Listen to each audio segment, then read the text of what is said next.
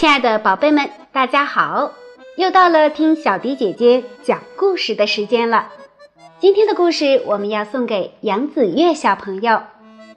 子月小朋友留言说想听《米小圈》第一集。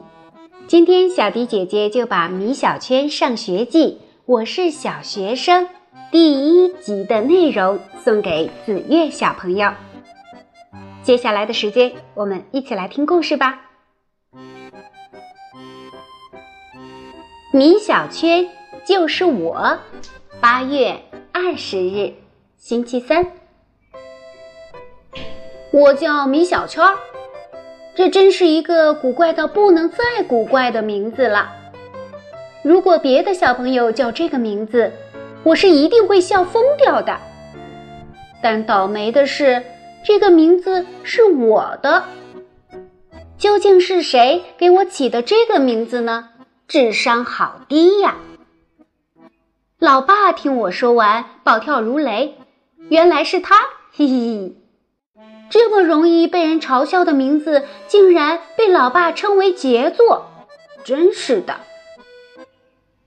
今天我特意跑过去问老爸，为什么会给我起一个这么奇怪的名字？真的很丢人耶！老爸给出的答案是，在我很小很小的时候，有一次我爬到他的图纸上画了一个小圈，我的名字从此产生了。可是，如果当时我画的是一条小狗或者一只小鸡，那我是否该叫米小狗、米小鸡呢？给小孩子起名字怎么可以这么随便呢？真是的，这怎么会是随便呢？你那么小就可以爬到图纸上，那么小就能画一个小圈，这说明你是一个画画天才，以后肯定会成为一位特别特别著名的画家。老爸这样说。老爸，不会吧？我能成为画家？我很怀疑的问：“嗯，而且是特别特别著名的那种，真的？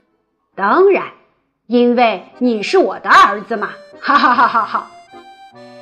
老爸的笑声好恐怖，仿佛成为特别特别著名画家的不是我，而是他。老爸为了鼓励我这个未来的画家，给我讲了一个爱迪生画鸡蛋的故事。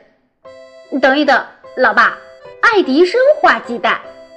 对呀，真的是爱迪生画鸡蛋？我又问。对呀，对呀。那达芬奇是发明电灯泡的那个人吗？老爸挠了挠头。这个嘛，哈哈哈哈，呃，是达芬奇画鸡蛋，爱迪生发明电灯。口误，口误。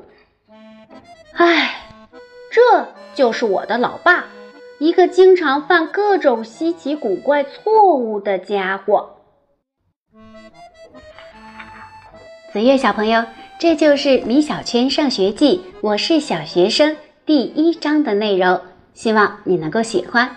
小朋友们，如果有想听的故事，记得给我们留言，写下你的名字和想听的故事。就可以听到小迪姐姐专门为你讲述的故事了。今天就到这里了，我们下期节目再见吧。